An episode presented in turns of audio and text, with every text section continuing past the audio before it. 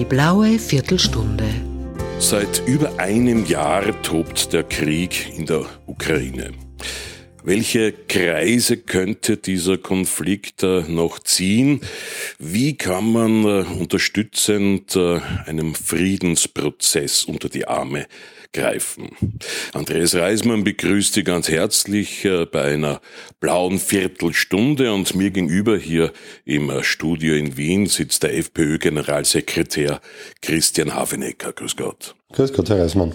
Gleich die Frage, wie hoch schätzen Sie die Gefahr ein, dass sich dieser Konflikt immer mehr von Osteuropa auch so in Richtung Mitteleuropa ausbreiten könnte? Also ich sehe diese Gefahr sehr, sehr groß.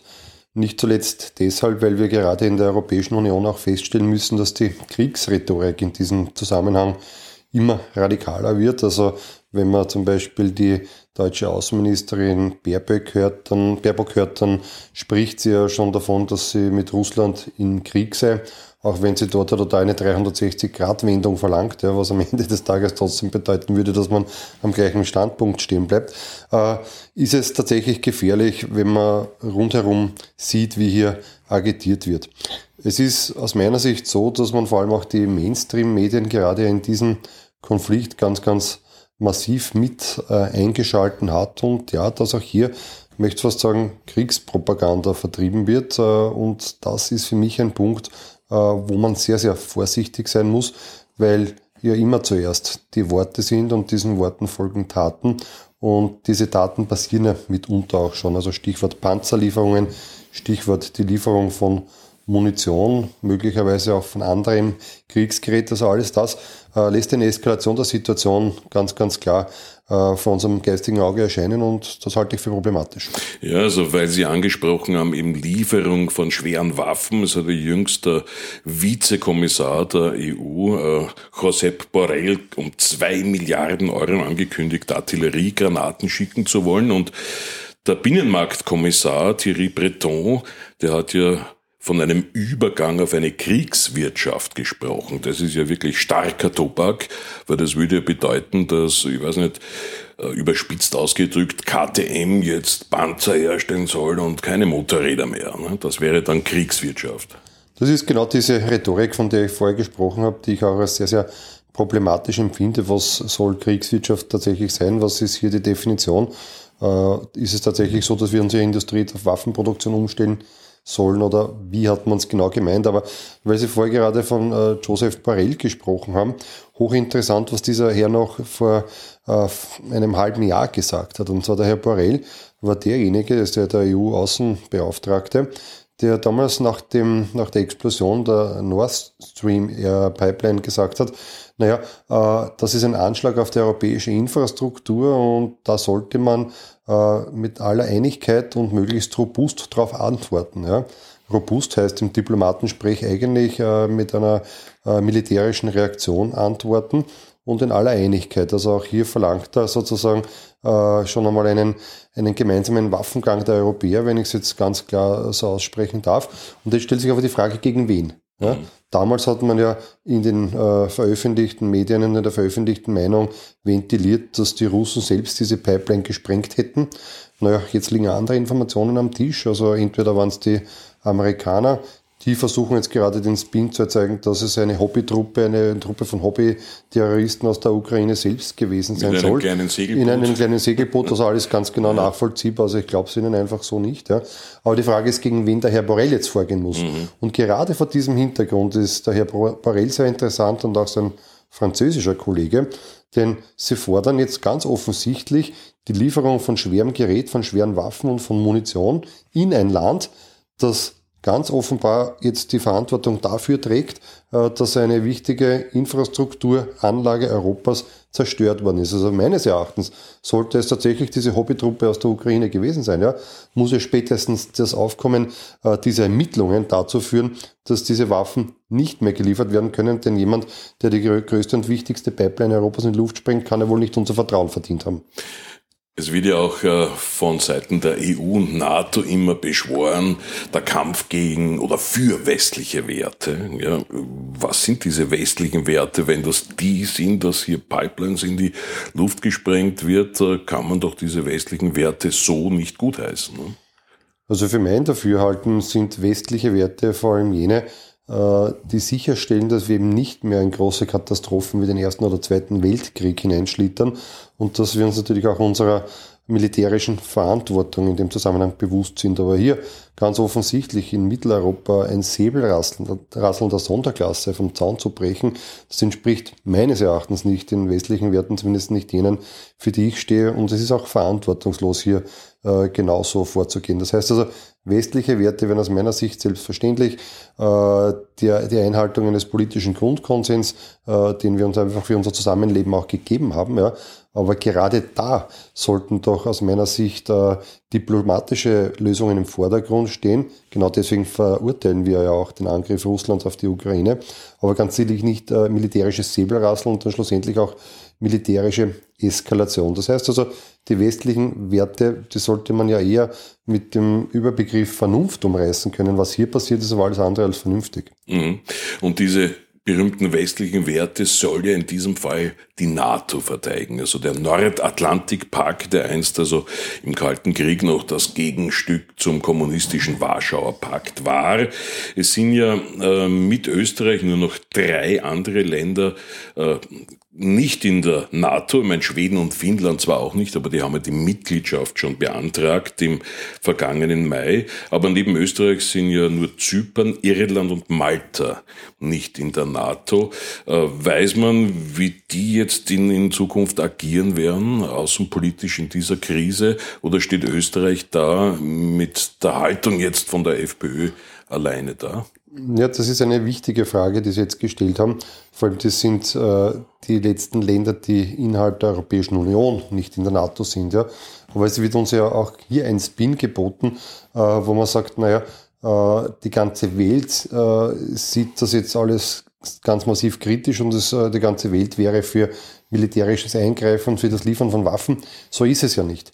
Sondern man muss sich mal anschauen, äh, wie diese sozusagen, diese Allianz der Waffenlieferanten und der Kriegstreiber eigentlich ausschaut und äh, bekommt man ein ganz, ganz interessantes Bild. Es sind äh, insgesamt 46 Staaten dieser Welt und wir haben 193 Staaten insgesamt, also äh, im Wesentlichen nur 6, also 76 Prozent der Staaten dieser Welt sind gegen diese Eskalationsstrategie, sind gegen die Lieferung von Waffen, aber uns wird weiß gemacht, dass sozusagen alles alternativlos wäre. Ja? Mhm. Und wenn man sich diese 46 Staaten anschaut, naja, dann ziehen sie mal 27 Staaten der Europäischen Union ab, die sozusagen diesen äh, ganzen Kurs mit Sanktionen und so weiter mitverfolgen. Und äh, dann bleiben eigentlich nur noch die, neben der Europäischen Union noch die Vereinigten Staaten plus ein paar Freunde wie Kanada, Australien, Neuseeland und so weiter. Großbritannien. Großbritannien selbstverständlich auch. So, man sieht also, es ist gar nicht so, dass das äh, weltumspannend so gesehen wird, dass das also mit den Sanktionen und mit den Waffenlieferungen der einzige Weg aus dem Konflikt heraus wäre, sondern zwei Drittel der Welt sehen es eigentlich anders. Und da ist eines interessant, da sind ja sehr, sehr große Länder dabei, wie zum Beispiel auch China, wie zum Beispiel auch Indien, aber im, im Wesentlichen alle Staaten Südamerikas und auch alle Staaten Afrikas, also der sogenannte globale Süden, hat hier auch in den eigenen Fokus gerückt, dass man sich zuerst einmal um die eigene Bevölkerung kümmern muss und um die Interessen der eigenen Bevölkerung und nicht so sehr um irgendwelche weltpolitischen äh, geostrategischen Spielchen und dass man sich hier auch nicht äh, unterordnen soll. Also das ist ein wesentlicher Punkt und dass die NATO, um auf Ihre Frage zurückzukommen, natürlich hier die Trägerrakete im wahrsten Sinne des Wortes ist, weil hier militärische Interessen vertreten werden und weil die NATO mitunter auch ein eine Rolle in der Zuspitzung dieses Konfliktes äh, gespielt hat. Das wundert mich jetzt äh, nicht weiter, aber noch einmal, man sollte diesen sehr, sehr verengten Blick der NATO-Staaten plus ein paar Freunde einmal auf einen weltweiten, auf einen globalen Blick ausweiten und dann sieht man, dass das alles gar nicht so sehr Common Sense ist, wie man uns weiß machen möchte. Mhm. Sie haben jetzt auch äh, erwähnt, den Schutz der eigenen Bevölkerung. Kommen wir da gleich auf Österreich zu sprechen. Wir haben mit diesem äh, Vehikel der Neutralität äh, seit sechs 26. Oktober 1955, damals in der Beschlussfassung des Nationalrats, diese immerwährende Neutralität beschlossen und bekannt gegeben. Sie wurde natürlich äh, durch den EU-Beitritt am, 1. Jänner 1995 ein bisschen, man möge sagen, aufgeweicht, ne, durch Beistandsmaßnahmen, äh, ähm, die man leisten muss, die, die Petersberg-Aufgaben, wie man sie nennt. Also man sollte da auch bei Kampfeinsätzen, bei der Krisenbewältigung einschließlich friedensschaffender Maßnahmen mit dabei sein. Ähm, hilft uns diese Neutralität noch? Können wir weiterhin auf sie pochen? Ich glaube ja. Ich bin überzeugt davon, dass wir das können. Und äh, die Frage ist nur, wie wir das zu Wege bringen. Und da braucht es aus meiner Sicht schon äh, wirklich auch politische Entschlossenheit dazu. Und die politische Entschlossenheit ist ja gerade im Zusammenhang mit der Neutralität das, was ich in diesem Land vermisse. Wir Freiheitliche haben uns da immer äh, ganz klar dazu geäußert, aber bei anderen Parteien in diesem Land ist ja das nicht mehr so klar. Und weil Sie auch vorher den EU-Beitritt 1995 angesprochen haben, ich meine, wir sind damals unter äh, Vorspiegelung falscher Tatsachen, muss ich mittlerweile fast sagen, in die Europäische Union gelockt worden. Hat damals äh, vor allem erwähnt, dass man eine wirtschaftliche Zusammenarbeit pflegen möchte. Das ist ja grundsätzlich auch nicht negativ zu sehen und dazu bekennen wir uns auch. Nur haben wir in den letzten Jahren feststellen müssen, dass natürlich aus dieser wirtschaftlichen Zusammenarbeit dann immer mehr ein Eingreifen in die Gesetzgebung der Nationalstaaten geworden ist ein Eingreifen auch und ein Beeinflussen der einzelnen Mitgliedstaaten beziehungsweise der Wähler, die dort vor Ort äh, äh, stimmberechtigt sind. Also auch hier mischt man sich ja mittlerweile ganz, ganz ungeschminkt in, äh, in Wahlkämpfe ein. Und schlussendlich sind wir jetzt bei den Petersberger Beschlüssen angekommen, wo man dort und da auch noch eine Beistandspflicht einfordert. Also aus meiner Sicht sollten wir hier, wie es zum Beispiel auch Dänemark gemacht haben, in gewissen Dingen, die bei uns in der Verfassung stehen, die Neutralität ist so etwas, eine viel, viel härtere Gangart gegenüber Europa wählen. Und man hätte auch im Europäischen Rat einfach mit Verweis auf die Neutralität gewissen Sanktionen oder den Sanktionen äh, im Wesentlichen nicht beitreten dürfen. Also hier vermisse ich ganz einfach äh, eine entsprechende Entschlossenheit. Und vielleicht noch etwas, damit man auch sieht, wie die Bundesregierung äh, oder zumindest der größere Teil davon der noch größere Teil mit der, Europä äh, mit der Neutralität umgeht. Das sieht man doch an den Äußerungen vom Bundeskanzler Karl Nehammer, der ja in seiner Geschichtsvergessenheit irgendwie gesagt hat, also diese Neutralität wäre uns aufoktroyiert worden. Also wenn das der ehemalige Kanzler Fiegel hören würde, dann hat er sich, glaube ich, wahrscheinlich eh in seinem Ehrengrab schon zwei Reihen weiter nach vorgeschraubt. Ja. Aber das ist die Beliebigkeit, mit der, der mit der die ÖVP in solchen Fragen umgeht. Äh, da lobe ich mir schon eher die SPÖ, die zumindestens bei der Neutralität noch eine ganz, ganz klare Linie hat, was die zwei Zwergenparteien dann äh, äh, links der Mitte noch vertreten oder wie da gerade der Status quo ist. Ich glaube, da brauchen wir unsere wertvolle mhm. Zeit jetzt nicht dazu äh, vergeuden. Äh, Punkt der ÖVP ist ja auch zum Beispiel auch Andreas Kohl noch anzumerken, ne? der frühere Nationalratspräsident und Clubobmann der ÖVP hat in einem Gastkommentar in der kleinen Zeitung zum Beispiel äh, geschrieben, naja, drei Viertel der Österreicher sind noch immer fest oder stehen noch immer fest hinter der Neutralität.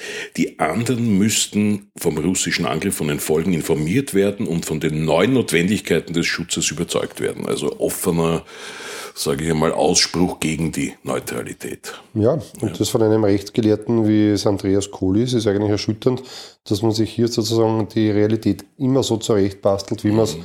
Gerade braucht und das auch als jemand, der sehr wissenschaftlich sehen sollte. Er müsste auch wissen, dass es äh, die Neutralität deswegen gibt, weil wir dadurch im Gegensatz zur Bundesrepublik Deutschland übrigens, die haben bis heute keinen Friedensvertrag. Das sollte, mal, sollte man an dieser Stelle auch einmal erwähnen und darauf verweisen, warum mhm. vielleicht Dinge in Deutschland so passieren, wie sie passieren, warum sie den Amerikanern unter Anführungszeichen so ausgeliefert sind. Aber wir haben den Signatarmächten äh, England, die Vereinigten Staaten, Frankreich und Russland gegenüber die immerwährende Neutralität versprochen. Und mit diesem Gut und mit diesem Versprechen so schleißig umzugehen, das halte ich eigentlich für ein Verbrechen. Und äh, die Ergebnisse daraus haben wir auch gesehen. Äh, denn die im Krieg befindlichen Russen haben uns schon über verschiedene Kanäle wissen lassen, dass sie uns nun nicht mehr als neutralen Staat sind und dass sie auch dieses Übereinkommen als gebrochen empfinden. Und ganz objektiv gesehen, und da kann man wie gesagt äh, äh, zu den Russen stehen, wie man möchte, und auch wir verurteilen diesen Angriffskrieg, aber ganz objektiv gesagt haben sie in dieser Frage recht. Wir sind hier vertragsbrüchig, denn wir haben die immerwährende Neutralität ganz offensichtlich einseitig aufgegeben. Mhm. Und Österreich als neutrales Land wäre schon immer ein guter Boden auch für Verhandlungen. Man erinnert sich noch an die Start-up-Kommen in Wien, als der sowjetische ähm, Staatschef Brezhnev in Wien war und Jimmy Carter von den Amerikanern. Äh, Jetzt hat die FPÖ am 23. Äh, Februar eine Petition im Parlament eingebracht unter dem Titel Aktive Friedens- und Neutralitätspolitik statt Kriegstreiberei. Was äh, erwartet man sich von äh, dieser Petition? Ja, diese Petition ist übrigens auch im Internet sehr leicht erreichbar unter der Adresse www.kriegstoppen.at.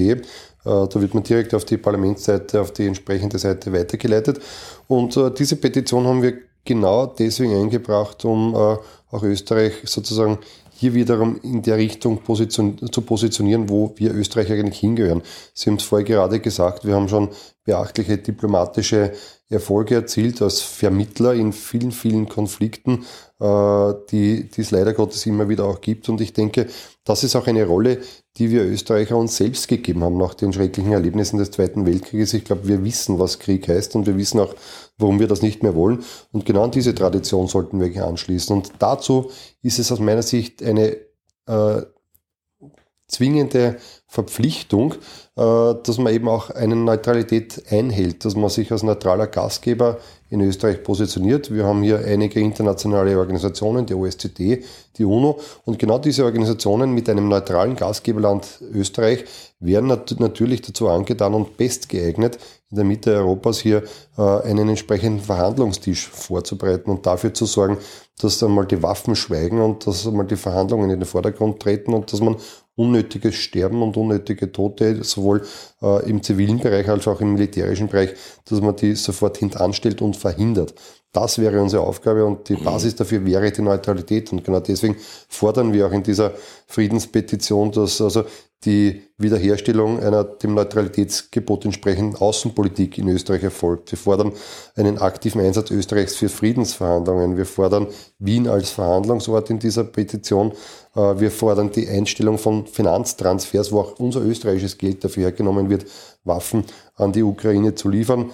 Äh, und wir fordern selbstverständlich auch äh, ganz klar die Absage für, irgend, für jedweden militärischen Einsatz mit österreichischen Soldaten in diesem Konflikt rund oder in diesem Konflikt. Also das sind die Kernpunkte dieser Petition und dass das viele Österreicher so sehen, haben wir daran bemerkt, dass am ersten Tag der Parlamentsserver zusammengebrochen ist, weil weit über 10.000 Menschen dieses, äh, äh, diese Petition bereits unterschrieben haben. Wir sind mittlerweile bei weit über 20.000 Personen und ich gehe davon aus, dass es noch eine richtige Friedensbewegung wird, äh, die wir natürlich gerne unterstützen und wo wir auch die politische Stimme dafür sein wollen. Und was passiert dann mit den äh, Stimmen der Unterzeichnenden sozusagen? Also eine parlamentarische Petition gelangt einmal zuerst in den Petitionsausschuss, wird äh, wie eben erwähnt auf der Parlamentshomepage veröffentlicht.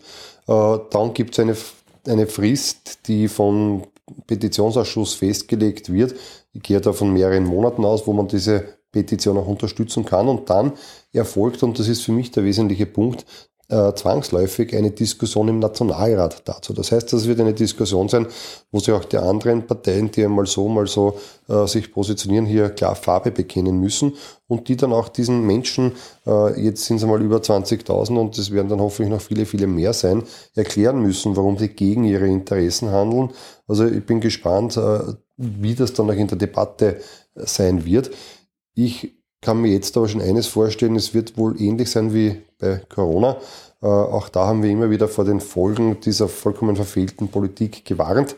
Und ich denke auch hier im Zusammenhang mit der Russland-Ukraine-Krise, mit diesem Krieg, sind wir äh, oder ist die Bundesregierung wieder einmal ähm, im Begriff, einen massiven Fehler zu machen und Dinge zu ruinieren, äh, deren Reparatur uns dann viel Zeit und viel Geld kosten wird. Mhm. Ja, dann hoffen wir, dass noch möglichst viele Leute, viele Staatsbürgerinnen und Staatsbürger diese FPÖ-Friedenskampagne unterstützen und unterschreiben werden auf der Homepage äh, im Parlament. Herzlichen Dank äh, für das Gespräch, äh, FPÖ-Generalsekretär Christian Hafenecker. Ich sage danke. Und bei Ihnen bedanke ich mich fürs Zuhören und freue mich schon auf das nächste Mal. Handkuss den Damen und Handschlag den Herren. Die blaue Viertelstunde, der Podcast der Freiheitlichen.